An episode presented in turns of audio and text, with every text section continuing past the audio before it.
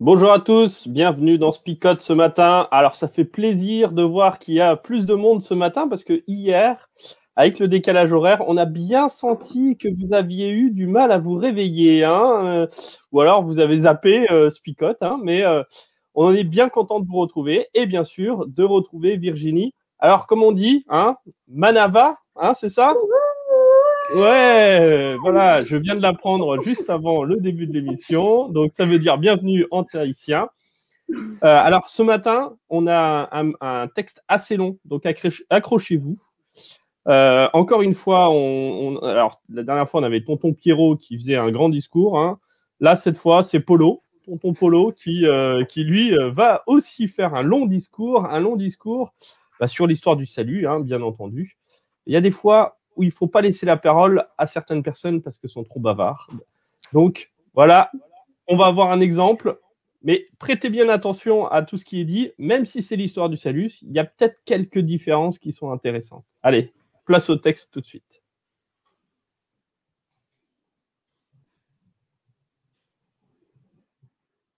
Paul se lève, il fait signe de la main et dit Israélites et vous qui adorez Dieu, écoutez-moi. Le Dieu de notre peuple Israël a choisi nos ancêtres. Il a fait grandir ce peuple pendant qu'il vivait à l'étranger en Égypte. Ensuite, Dieu l'a fait sortir d'Égypte par sa puissance. Pendant à peu près quarante ans, il a pris soin de son peuple dans le désert. Il a détruit sept nations dans le pays de Canaan et il a donné leurs terres comme propriété à notre peuple.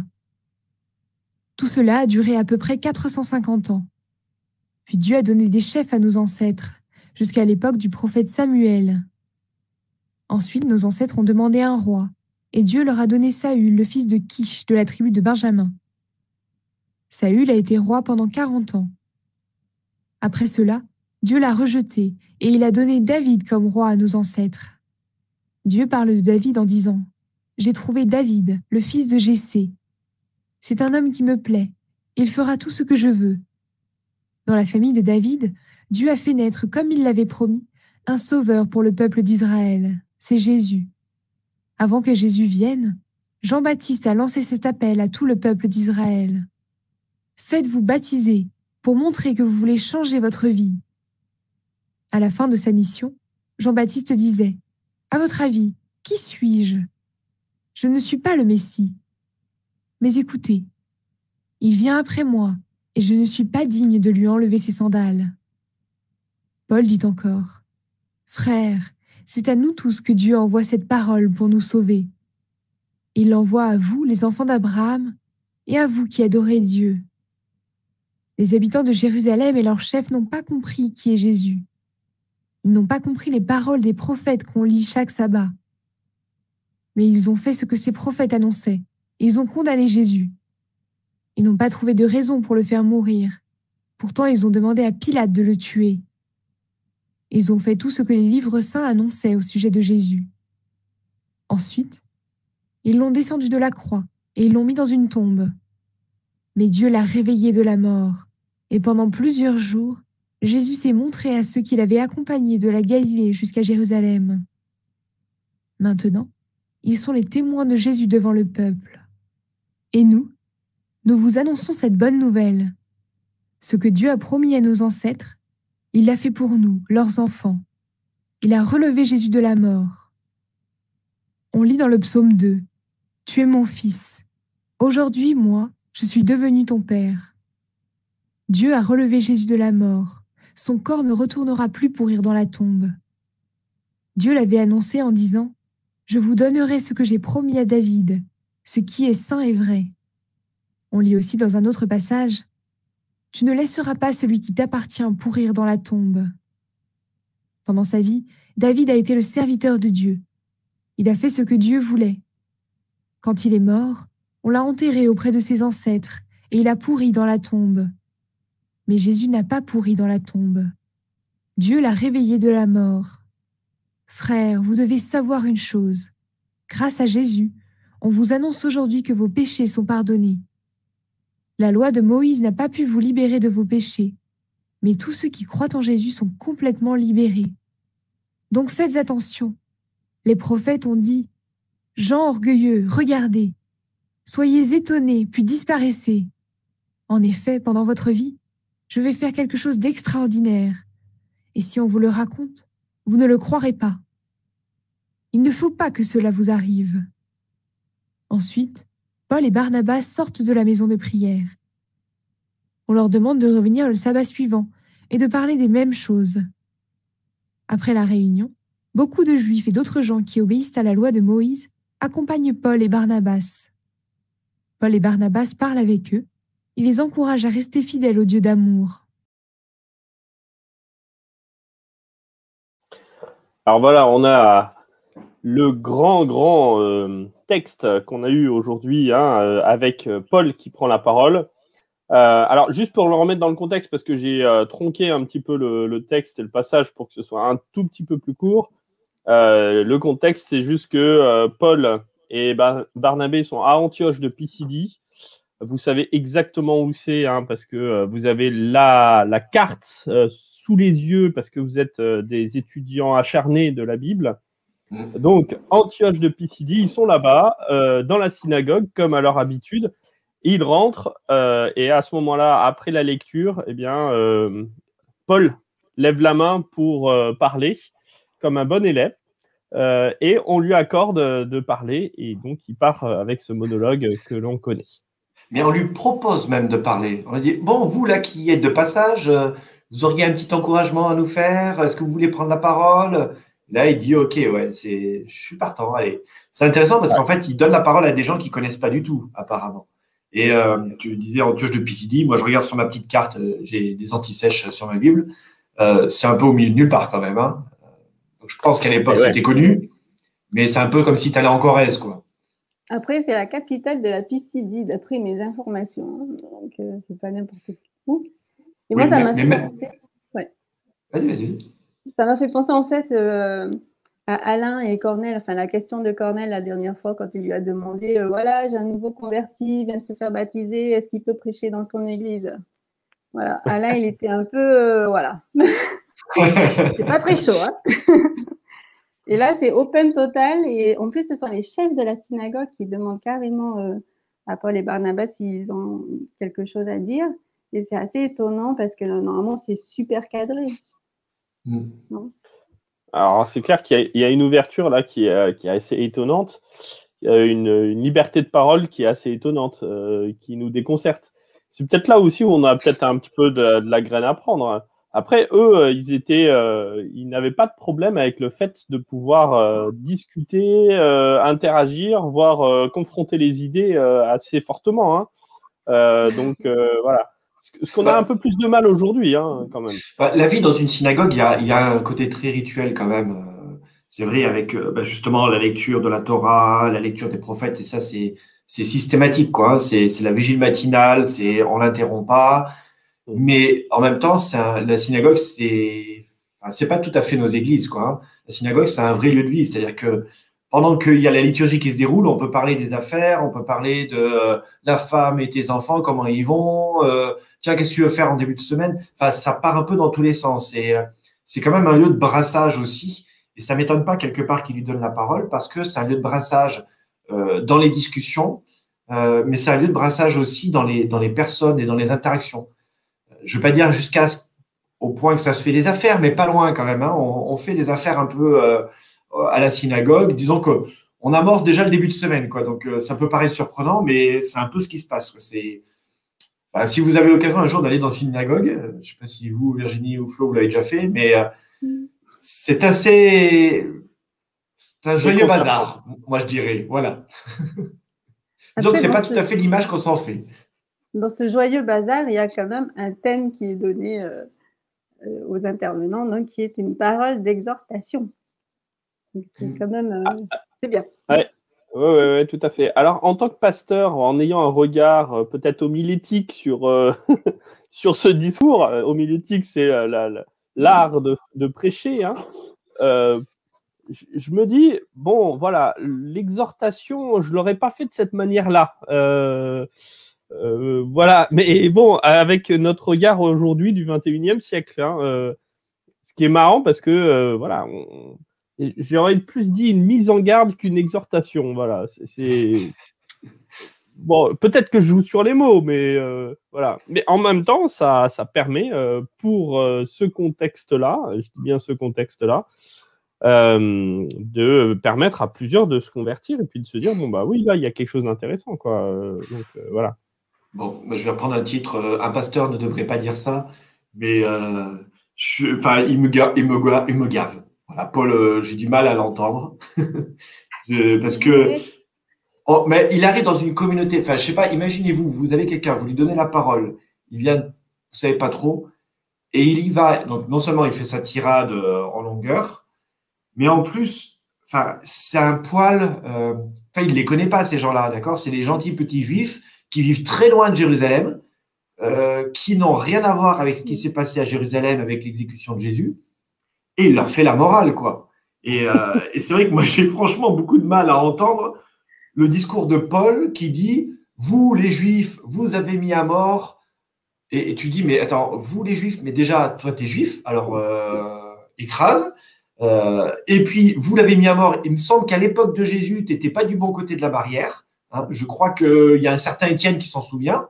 Donc, voilà, moi, je trouve un peu gonflé de sa part. Je me dirais, c'est ça ce qui me gonfle, hein, excusez-moi avec euh, Paul, mais je veux dire, Paul, un tout petit peu d'humilité quand même. Tu aurais pu dire, au lieu de dire vous, les Juifs, nous, les Juifs, on n'a pas su l'accueillir comme il fallait. Là, là, j'aurais dit, ok, là, t'es réglo. T'es es honnête avec toi. Et, et, les gens lui donnent la parole et lui, il en balance, il leur met plein la tête. Quoi. Là aussi, la prédication, elle est un peu. C'est un peu dur à avaler, je trouve, quand même. Mais ils le font revenir. On se demande l'authenticité dans tout ça, euh, enfin l'honnêteté euh, académique euh, de, du, bonhomme, quoi. Hein, parce qu'à un moment donné, le, ouais, il aurait pu s'intégrer complètement. Alors moi, j'aurais peut-être juste un, pour euh, nuancer un petit peu, euh, tu sais comment on fait, hein, c'est un petit peu euh, le jeu, quoi. Hein. le bon flic et le mauvais flic. Le bon pasteur, le mauvais pasteur. C'est ça, c'est ça. J'ai commencé avec le mauvais flic. Moi, je, retourne ma veste en, cours de route. Non, mais moi. Virginie est au milieu et fait l'arbitre. Ouais. Très bien, pas de problème. Le ping-pong. je trouve quand même intéressant parce que dans le discours, il va reprendre en fait tous les rois euh, et dans les rois, euh, s'il y a un thème qui doit revenir, c'est quand même la difficulté, la difficulté qui arrive à chaque fois. Euh, il y a à chaque fois des barrières qui sont là et qui empêchent le salut, enfin qui pourraient empêcher le salut d'arriver. Et pour finir, malgré tout, malgré toutes les difficultés qu'il peut y avoir, le salut, le salut arrive quand même à, se frayer un chemin parmi toutes ces difficultés, parmi les rejets, parmi euh, tout ça. Et je trouve ça intéressant quand même parce que euh, euh, ça dit dans, ce, dans, ce, dans ce discours que peu importe les barrières, peu importe ce qui pourrait arriver de compliqué dans la vie des uns et des autres, le salut est toujours là et peut toujours se frayer un chemin jusqu'à nous. Euh, je trouvais ça intéressant quand même. Je trouvais ça même euh, presque encourageant pour le coup, euh, malgré le fait qu'il accuse un petit peu quand même. moi, je trouve que malgré voilà justement le fait qu'il accuse les autres et tout ça, moi, je trouve qu'il expose des faits, des choses qui se sont passées. Voilà, en fait, il raconte l'histoire du peuple d'Israël, quoi. Depuis là, là, il explique. Et puis, moi, derrière, finalement, on, je trouve qu'on parle plus de la, de la grâce de Dieu, de l'amour de Dieu en fait. Au final, pour montrer justement que Dieu il a pris soin du peuple malgré tout quoi. Moi, il m'a bloqué le tonton Polo là. Ah je, vois ça, hein. Premier je, bloque là-dessus. j'ai beaucoup de mal en fait parce que quelque part ça résonne un peu dans, un discours. Alors, je suis d'accord avec Betty sur le fait qu'il s'attarde peut-être moins à sa paille dans son œil et plus à leur.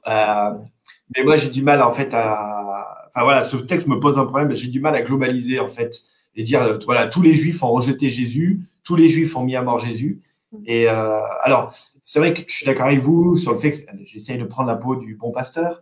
Euh, il essaye de prendre l'histoire et de, retracer cette histoire quelque part, l'histoire du salut, l'histoire d'un rejet, l'histoire d'une non-reconnaissance. Et j'ai envie de dire, même tous les prétextes sont bons pour essayer de, montrer ça, même, même au verset 41, là où il utilise un texte euh, de l'Ancien Testament pour dire voilà, finalement, tout était prophétique, tout était annoncé. Euh, et quelque part, ce n'était que l'accomplissement d'eux. Donc, oui, je crois qu'il est vraiment dans un côté très, très enseignant, didactique, euh, d'essayer de placer euh, Jésus dans cette histoire-là. Ce qui est intéressant, c'est qu'on ne sait même pas s'ils avaient déjà entendu parler de ce Jésus quelque part. Hein. On ne sait pas s'ils ont entendu parler d'un gars qui a été mis à mort, de tous les remous que ça a créé, s'ils ont entendu parler de ces gens qui sont chrétiens. Apparemment pas, parce que à Jérusalem, tout le monde savait que Paul était devenu chrétien, et je suis pas sûr que dans les synagogues de Jérusalem, il prêchait aussi facilement que cela. Donc, euh, on se dit peut-être que voilà, il découvre quelque chose de nouveau, et c'est peut-être pour ça qu'il fait ce, remake quelque part de, l'histoire euh, d'Israël pour leur permettre d'intégrer Jésus dans cette histoire. Quoi. Et euh, c'est pas juste attendez le Messie, mais il est venu en fait. Désolé, vous l'avez pas vu vous, mais c'est pas grave. En même temps, tu, dans ce Messie euh, qui est évoqué, eh il y a quand même une forte attente messianique de toute façon à cette époque-là. Euh, ce que je trouve intéressant, c'est qu'il il, l'insinue sans vraiment le, nommer euh, fortement et en insistant là-dessus. en citant David, forcément, il parle du Messie. ça évoque cette idée-là dans, le cœur d'un juif. Et euh, derrière tout ça, il va mettre en, avant surtout le salut qui est accordé à tout un chacun, qui est une libération, et ça c'est vraiment très important pour Paul, une libération de la loi de Moïse. Je suis plus justifié par la loi de Moïse, je suis justifié par la croyance que j'ai en Jésus-Christ. Et, ça c'est une liberté euh, totale que Paul a retrouvée euh, dans cette parole de qui est une parole encourageante pour lui, hein, euh, ça c'est clair et net. Et euh, là, comme tu disais, euh, Virginie, il reste dans le thème qu'on lui a donné. C'est-à-dire, c'est une parole d'exhortation pour tout le monde. et ça, il, reste dans, le thème. quoi. Et cette mise en garde qui sonne à nos oreilles au 21e siècle un peu comme une moralisation, et en fait une mise en garde qui leur fait, qui leur fait du bien parce que eux, ben voilà, c'est c'est comme ça qu'ils fonctionnent aussi. Hein, et je crois que ça, des fois, il faut aussi respecter qu'on n'a pas tout à fait le même fonctionnement et que eux, bah, ça leur parlait. Il y a peut-être même dans certaines cultures où ça parle comme ça. On a besoin un petit peu de, cette moralisation. Peut-être que dans d'autres cultures, au contraire, on n'aime pas du tout ça et qu'il faut peut-être. Bah, il y a d'autres choses euh, dans, dans, cette bonne parole, euh, dans cette bonne nouvelle qui, euh, qui, peut nous faire plus de bien ou qui nous parle plus.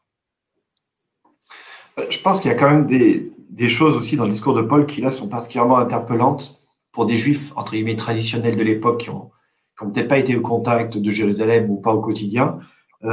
c'est au moins deux notions, c'est la résurrection des morts, c'est de dire que quelque part, enfin, ce gars-là, Jésus, a été ressuscité. Et ça, dans l'histoire d'Israël, il n'y en a pas eu beaucoup quand même. Et même malgré David, euh, malgré ces grands hommes qui citent, euh, voilà, il n'y en, a pas beaucoup normalement au ciel. Hein. Donc euh, aujourd'hui, voilà, je vais vous présenter un homme qui s'appelle Jésus et qui lui a déjà été ressuscité. Donc ça, c'est quand même quelque chose de, très nouveau, il me semble, pour eux. Euh, et puis il y a cette notion bah, des sacrifices ou d'un homme qui meurt et ça, ça couvre notre péché. Ça aussi, c'est quelque chose de totalement nouveau et c'est c'est pas des patates chaudes que Paul vient présenter, mais c'est quelque chose de sensationnel. Peut-être ça, c'est peut-être pour ça que quelque part il va être réinvité parce que là-dessus, waouh, attends, euh, là tu nous dis qu'il y a un homme qui couvre nos péchés alors que nous on a toujours appris que c'était le sacrifice d'un agneau pur, sans tache, euh, qui nous couvrait du péché. Donc là, il euh, va falloir que tu reviennes saison 2, enfin prochain, parce que là, franchement, on n'a pas toutes les étapes. Quoi. Oui, puis ça évite surtout euh, un pèlerinage euh, à Jérusalem. Hein. Depuis Antioche de Pisidie, c'est pas, euh, pas négligeable. Hein.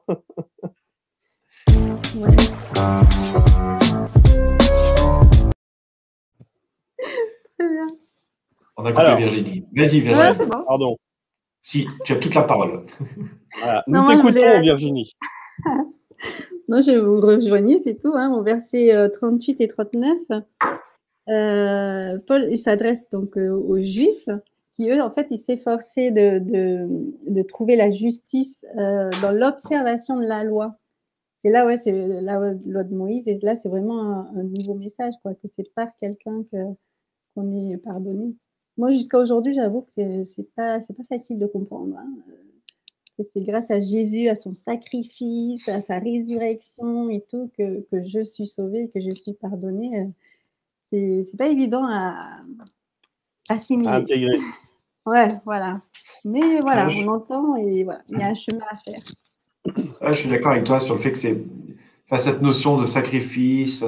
On utilise beaucoup de gros mots en fait hein, quand on parle de ça. Quand je fais des études bibliques avec des enfants, voilà, on va utiliser des gros mots. Euh, son, sang me, lave du péché. Qu'est-ce que ça veut dire? Enfin, je veux dire, euh, en termes euh, d'aujourd'hui, c'est du jargon de, du patois de Canaan qu'on utilise souvent à l'Église, et c'est quand même super difficile à comprendre. alors, ils se remettent dans le contexte de l'époque. Eux, ça leur parle, mais c'est quand même assez abstrait aussi en termes de mécaniquement comment ça fonctionne, quoi. Je veux dire, voilà, ça me lave de mon péché, mais mon péché, il est quand même là et je suis quand même pécheur. Mais en même temps, je suis juste maintenant. Voilà, je comprends franchement qu'ils aient demandé à avoir une session de rattrapage euh, sur l'explication du recouvrement du péché par le sacrifice d'un homme, quand même. Hein. Oui, parce qu'en plus, le pire, c'est que euh, la phrase, elle est lapidaire hein, euh, dans ce. C'est-à-dire que c'est inversé alors qu'il a développé je ne sais pas combien de versets sur l'histoire d'Israël qu'ils connaissent bien. Quoi. Mais dans cette histoire d'Israël, ce qui a d'intéressant, c'est qu'il va euh, partir de euh, ce peuple d'Israël en Égypte qui va être libéré. Ah, je vous rappelle quand même que la libération en Égypte, c'est la Pâque. Euh, donc ça a quand même toute une signification pour, pour Jésus.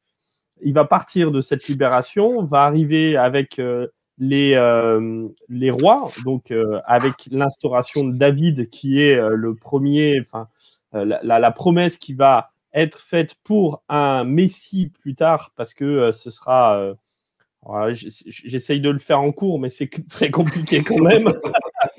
non, mais vas-y, on t'écoute. je vais faire mon polo, moi, je le sens, je le sens.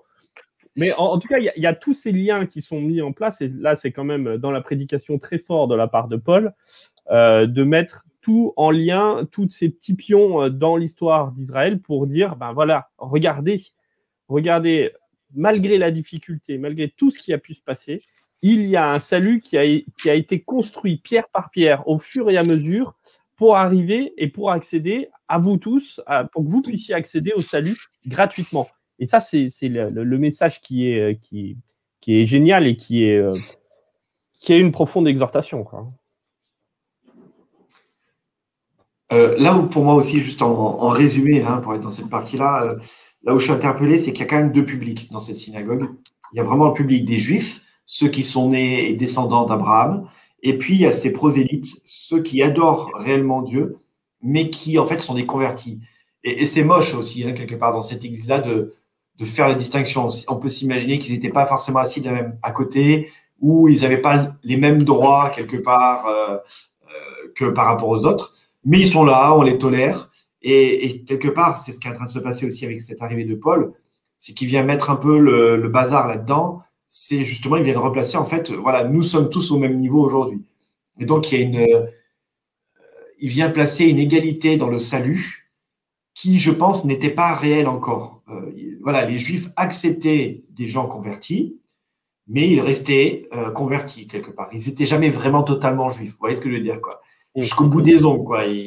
Voilà, c'est bien, hein, vous êtes sur le bon chemin, mais vous n'y arriverez jamais. Et là, c'est beau ce message de Paul parce que là, il est en train de dire au contraire, ben voilà, nous avons tous accès. Et là, c'est intéressant parce que justement, il n'est pas dit, dit pas vous, les Juifs, mais tout d'un coup, c'est nous. Et euh, il s'intègre dedans, alors qu'il est juif, lui, hein, même s'il est de double nationalité.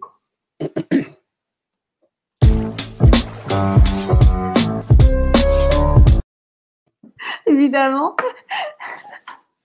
Moi, je retiens juste que, que, Dieu a guidé vraiment toutes choses dans la, dans la vie euh, du peuple d'Israël et qu'il euh, a peut-être cédé à certains caprices et tout ça, mais euh, de l'autre côté, il a mis des personnes sur leur chemin aussi pour les rediriger un peu. Et moi, je trouve ça beau de voir comment Dieu, il, il dirige les choses.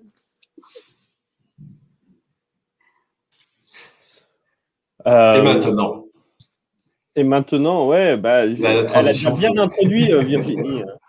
Euh, mais moi, alors il y a plusieurs choses dans ce texte qui me parlent euh, vraiment. La, première, c'est ce que j'ai dit depuis le début, mais qui me semble vraiment être important, c'est que peu importe les barrières qu'il peut avoir dans ma vie de peu importe ce qui peut m'arriver de difficultés, le Seigneur est toujours celui qui se fraye un chemin jusqu'à moi. c'est l'histoire du salut. Et ça, je trouve ça super beau parce que c'est pas, ça n'a jamais été le péché ni, ni les difficultés qui ont empêché Dieu de, de venir à moi. Et, euh, et cette, euh, ce message-là, alors bah, je rebondis sur ce, sur ce, ce commentaire. Ce message-là de la Pâque, c'est celui justement du Christ qui vient tout donner pour venir me rencontrer et pour pouvoir venir euh, ben, vivre avec moi. Euh, jusqu'à même accepter le rejet jusqu'à la mort pour, euh, pour pouvoir euh, m'acquérir et être avec lui euh, dans l'éternité. Et ça, je trouve ça génial parce qu'il y a toute une forme de libération, une libération dans, dans ce salut-là. Je suis plus en train de me débattre avec mon salut parce qu'il est gratuit. Et quand je n'ai plus à me débattre pour mon salut, je peux peut-être un petit peu me débattre pour le salut des autres. C'est-à-dire que au lieu de me regarder le nombril, à me dire bon, est-ce que je suis sauvé, est-ce que je suis bah, je peux peut-être essayer d'aller à l'encontre de tout ça et me concentrer sur l'autre. Et, ça, je trouve ça génial. Bah, c'est ça qui m'amène justement cette libération, euh, plutôt que de me concentrer sur les actes, sur mes actes, sur euh, bah, ce, cette loi de Moïse, je peux me concentrer sur, euh, sur celui qui est en face de moi, qui a besoin d'être libéré. moi, j'allais dire justement, J'allais dire justement, c'est peut-être l'occasion de se prendre un temps pour se remémorer tout ce que Dieu a fait dans notre vie, comment il a mm. dirigé ça, chaque étape de ma vie, comment il a, il a, m'a interpellé, comment voilà, il m'a guidé, pour ensuite justement arriver à ce que tu dis, euh, Florian, pouvoir ensuite aussi se tourner euh, vers l'autre.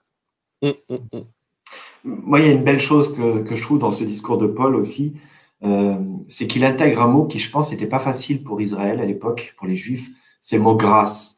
Euh, la grâce de Dieu. Et on parlait beaucoup plus de la justice de Dieu, de la sainteté de Dieu, euh, des bénédictions de Dieu, mais la grâce de Dieu, enfin voilà, quand on faisait le sacrifice, c'est qu'on on méritait de faire ce sacrifice pour être effacé. Il y avait, il y avait quelque chose de très justiciable. Voyez ce que je veux dire Très, ça a un langage business quelque part qui, était là hein, dans le temple. C'est pour effacer mon péché, j'amène le sacrifice, etc.